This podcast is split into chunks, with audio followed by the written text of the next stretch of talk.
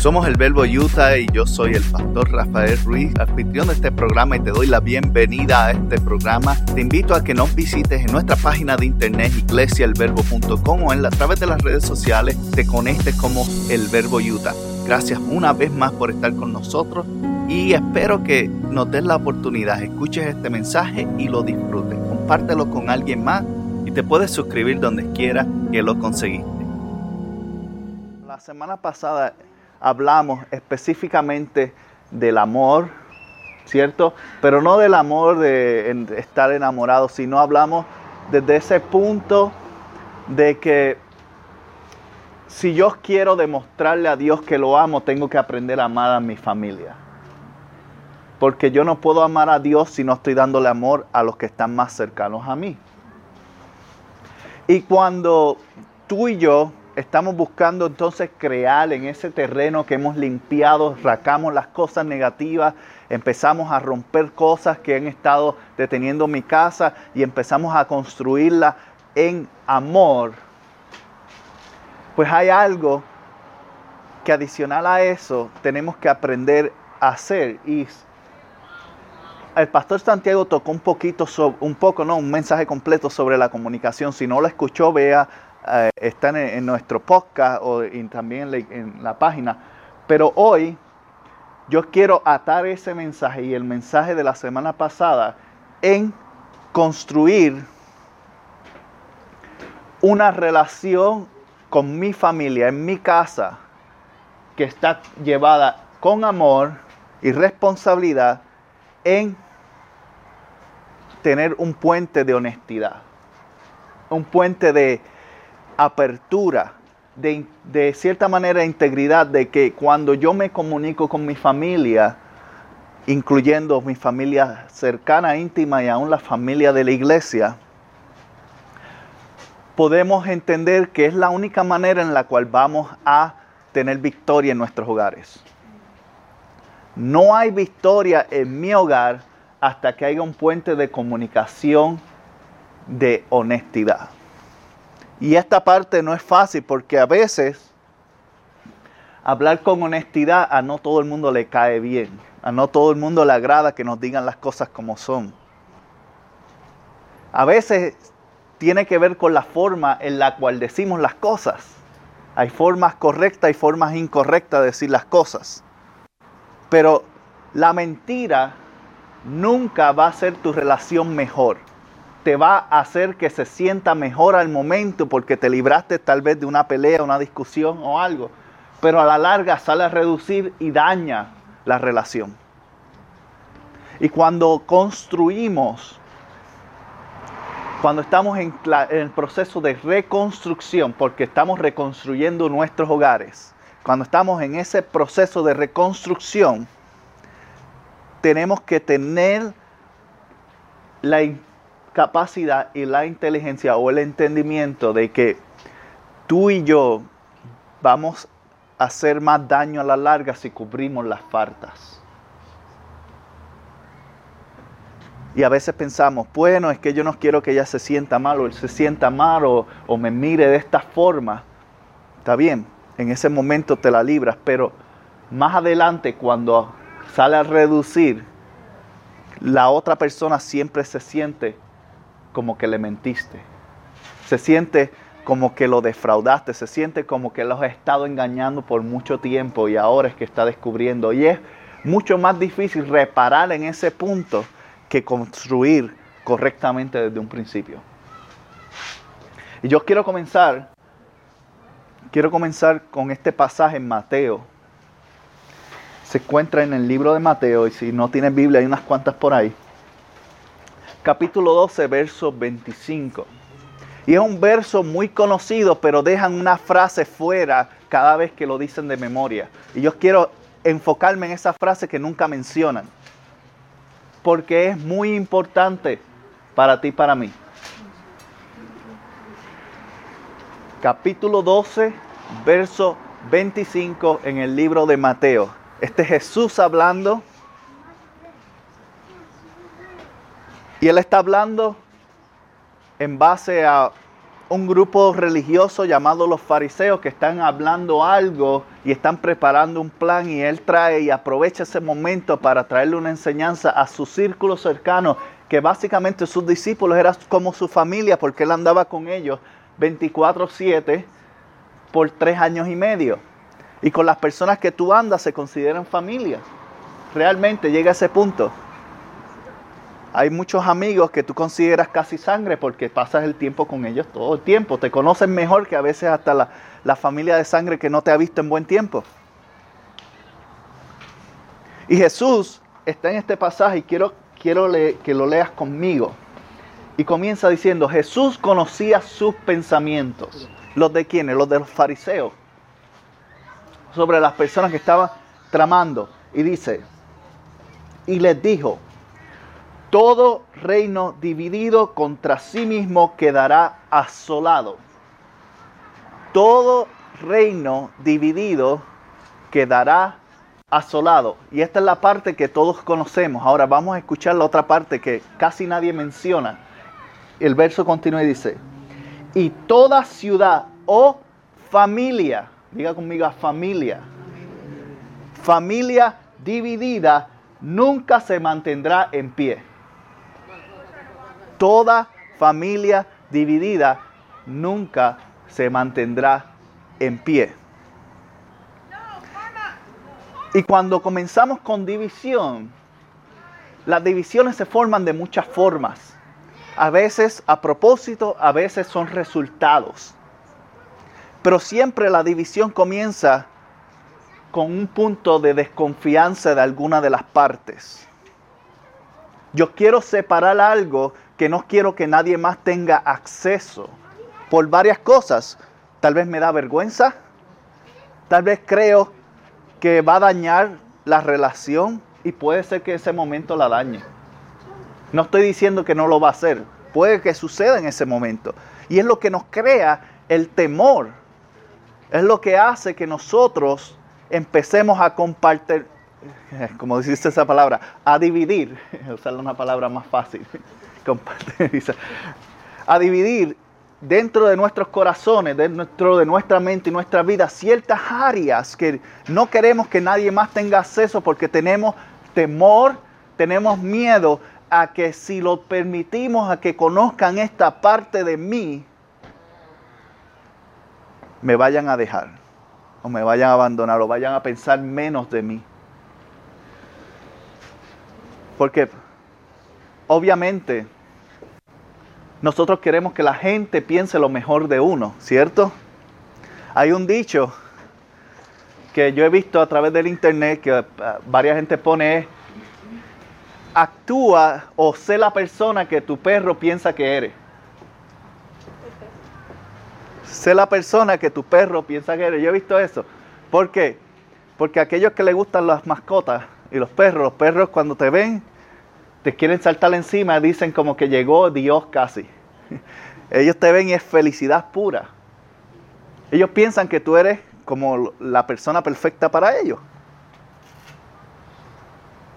Y cuando nosotros intentamos crear esa imagen en nuestras vidas, empezamos a compartilizar, a romper, a dividir, porque una vez que sentimos ese, ese sentido, pensamos, no queremos defraudarlo. Entonces, si, si él, mi hijo, mi hija, mi esposo, mi esposa llegan a saber esto sobre mí, ya no van a ser, no voy a ser el superhéroe, ya no voy a ser esa persona que les trae alegría, ya no voy a hacer esto.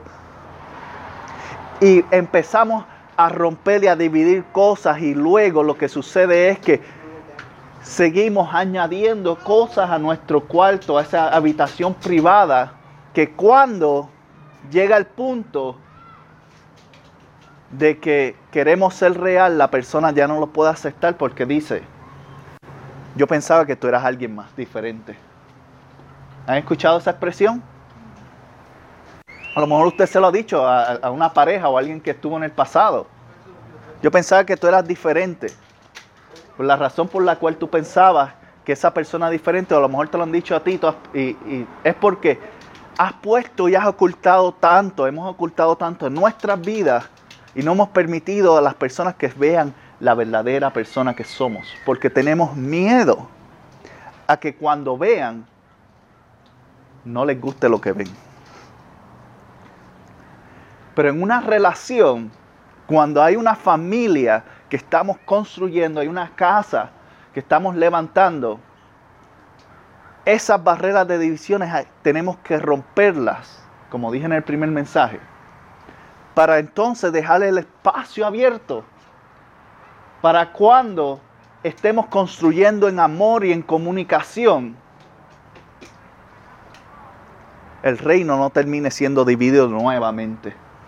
La casa no siga siendo una casa donde somos gente independiente que simplemente vivimos en una misma habitación.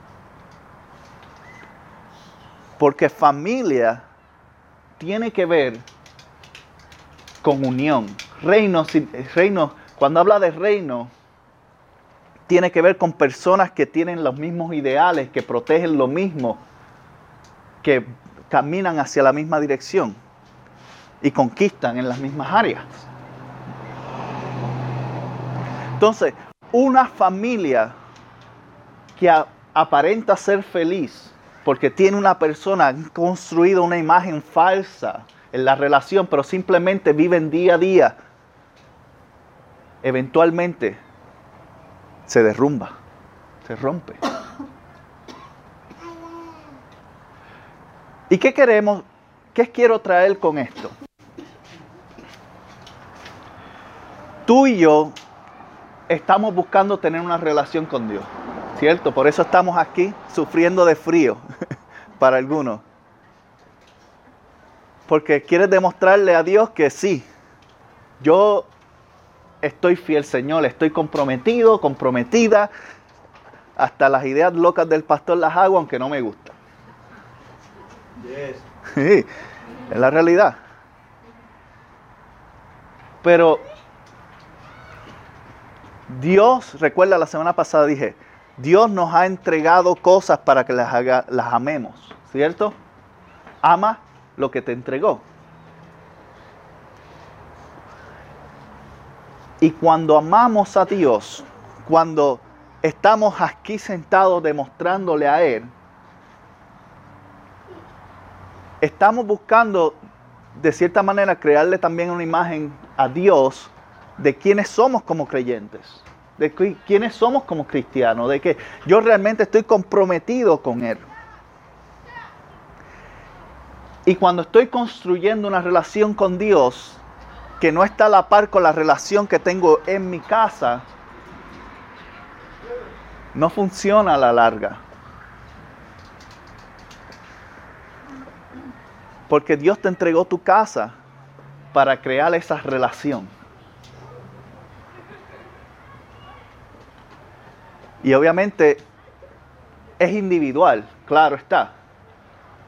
Yo puedo hacer todo el esfuerzo, pero si el resto de la casa no está cooperando, se hace más difícil, se hace más complicado. Pero yo no puedo controlar a nadie, yo solamente puedo hacer lo que yo puedo hacer con mis propias decisiones y acciones al respecto. Entonces, depende de lo que yo puedo hacer, lo que yo puedo remover, empiezo a hacer ese espacio para que la relación crezca. Porque al final de todo, tu relación con Dios, escucha muy bien esto, tu relación con Dios va a llegar tan lejos como la relación en tu casa llegue. Mientras la relación en tu casa esté siendo saqueada por ti, por alguien más, va a ser muy difícil tener una relación con Dios verdadera. ¿Recuerdan cuando leí en el primer mensaje, Josué dijo, yo y mi casa serviremos a Jehová. Yo y mi casa, pero su casa tenía que estar en acuerdo con él para que eso funcione.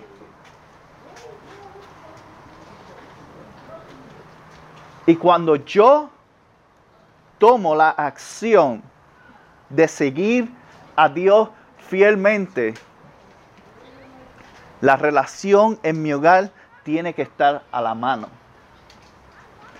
Y la pregunta es entonces, ¿cómo yo lo hago si mi pareja o mi esposo, mi esposa, mis hijos no están en la misma dirección que yo? No están caminando de la misma dirección, no están viendo, recibiendo, no están comprometidos con Dios igual o tal vez ni siquiera están, son creyentes. ¿Cómo yo hago eso?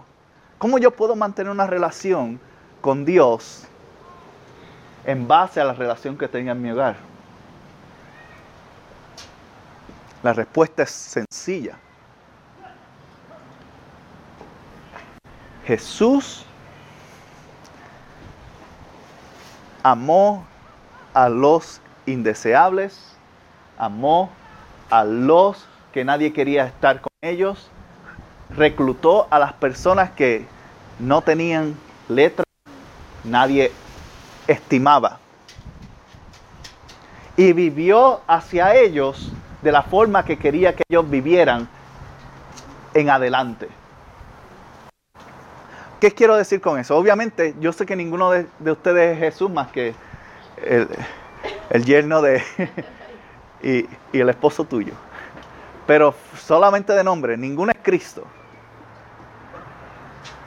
Y cuando nos comparamos con eso, decimos, pero es que yo no soy Jesucristo. Él, podía hacerlo todo, para él es fácil. Ok. Vamos a tomar otros diferentes ejemplos. ¿Han escuchado la frase, dime con quién ando y te diré quién eres, ¿cierto?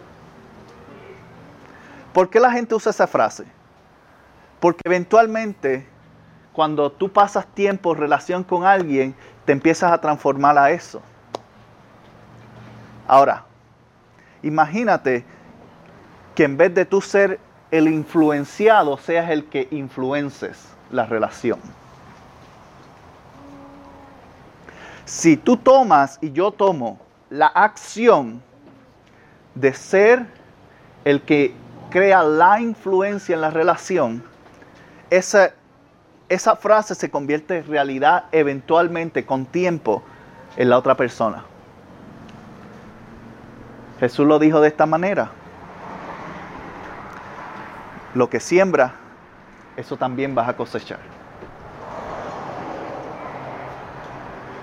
Si yo quiero tener una relación con Dios sincera, tengo que tratar a mi relación con sinceridad en mi casa. Si quiero tener una relación de amor con Dios, yo tengo que amar como Dios ama a mi familia. Si yo quiero tener una relación en mi casa basada en confianza, yo tengo que aprender a confiar en los que viven conmigo. Porque la realidad es que por razones que sean, a veces tú no confías mucho en tu familia. Y la desconfianza es una parte de la división. Si yo quiero que mi familia, yo tengo que tener una relación saludable con Dios, yo tengo que aprender a tener una relación saludable con los que están cerca de mí. Porque todo lo que crea barreras de división en mi casa se convierte en una barrera de división en mi relación con Dios. Porque tu hogar y mi hogar fueron puestos como el escenario, como la práctica de cómo relacionarnos con alguien que no podemos ver. Y a veces fracasamos en eso.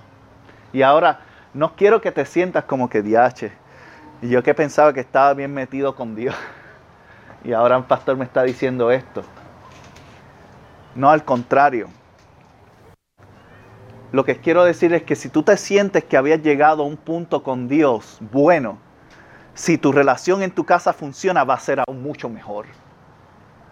Porque vas a descubrir áreas de Dios que nunca habías descubierto porque eso te estaba impidiendo llegar a ese punto de entendimiento con Dios. Porque la división, la separación las barreras solamente te van a permitir llegar hasta cierto punto. Eso mismo es lo que es una barrera, una división. Ahora mismo está esta pareja ahí y si yo quisiera caminar hasta allá tengo que salirme, ¿cierto? Pero derecho no puedo continuar porque está ahí. Pero si fuera derrumbada, entonces yo no tengo que pasar tanto trabajo en llegar al otro lado, simplemente camino. Y así es la vida y la relación con Dios. A veces pasamos demasiado trabajo en mano cuando Él simplemente está al otro lado. Lo único que tenemos que romper las cosas que nos están impidiendo en nuestras casas llegar hasta ahí. Y después tenemos acceso directo a Él.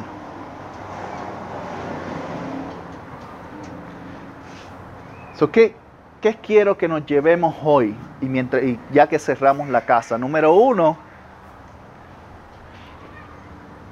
cuando rompemos, rompemos con la intención de crear un camino directo a Él. Rompemos por romper cosas en nuestra vida. Haz las cosas con intención. Y para hacer las cosas con intención, pregúntale a la persona que sabe el camino correcto. Habla con Dios y dile, Señor, yo me siento que estoy alejado. Yo me siento que tal vez no estoy tan cerca. Yo me siento que pudiese estar sintiéndome de esta manera o la forma. Ayúdame a llevar qué tengo que sacar de mi vida o qué tengo que reparar o a dónde tengo que ser alguien que confieses. La confesión es necesaria. Tomar la responsabilidad es importante, decir, hice esto mal o hice esto incorrecto. Vamos a hacer un plan juntos para ver cómo podemos lograrlo. Porque cargando cosas y ocultando cosas y creando más divisiones en nuestros corazones y mentes, lo único que estamos haciendo es atrasando lo inevitable. ¿Qué es lo inevitable? Como lo dice ahí en el verso, que la familia, que en mi casa no se va a mantener en pie. ¿Y quién quiere aquí eso? Nadie, ¿verdad? Tú quieres que tu casa sea feliz, tú quieres que tu casa sea exitosa, tú quieres ver a tus hijos y hijas realizados en su carrera, tú quieres que te observen y digan, yo quiero ser como papá o mamá. No tal vez en todo, pero en algunas cosas. La forma de hacerlo es rompiendo esas cosas que nos dividen ahora mismo. Y ustedes, cada cual sabe lo que es en su propio corazón. Y cuando rompemos esa barrera y empezamos a practicar, a vivir de la manera con ellos que queremos que Dios viva hacia mí, entonces llegamos a tener el hogar que deseamos tener. Si Dios quiero que Dios me inunde con su amor, inunda a tu familia con amor. Si Dios quiero que Dios me, me inunde con consuelo, consuela. Si quieres que Dios tenga misericordia en ti, ten misericordia en los demás de tu casa. Porque sabes que ellos no son, ellos son igual de imperfectos que tú lo eres. Y yo lo soy. Si quieres que Dios tenga compasión en todo, ten compasión con esa gente que te ama. Porque a veces, la realidad, a veces somos más duros y tratamos peor a la gente que vive en mi casa que a la que vive afuera. Y sabes qué?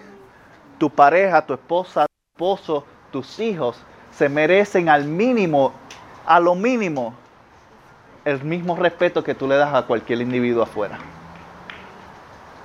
El mismo trato a lo mínimo. Pero lo, necesario o lo real es que lo trates como quieres que Dios te trate a ti. Y es difícil, pero no imposible. Requiere simplemente que lo desees hacer. Eso es todo. Y una vez que lo deseas hacer, comienza a ser practicado. Y cuando lo practicas, toma tiempo, pero el tiempo recrea el hábito que te trae la familia saludable como Dios quiere que la tenga.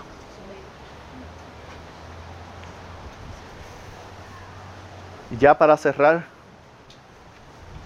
lo único que deseo hacer en el día de hoy es que tú cierres tus ojos, le inclines tu rostro Y si estás en serio con tener una relación con Dios,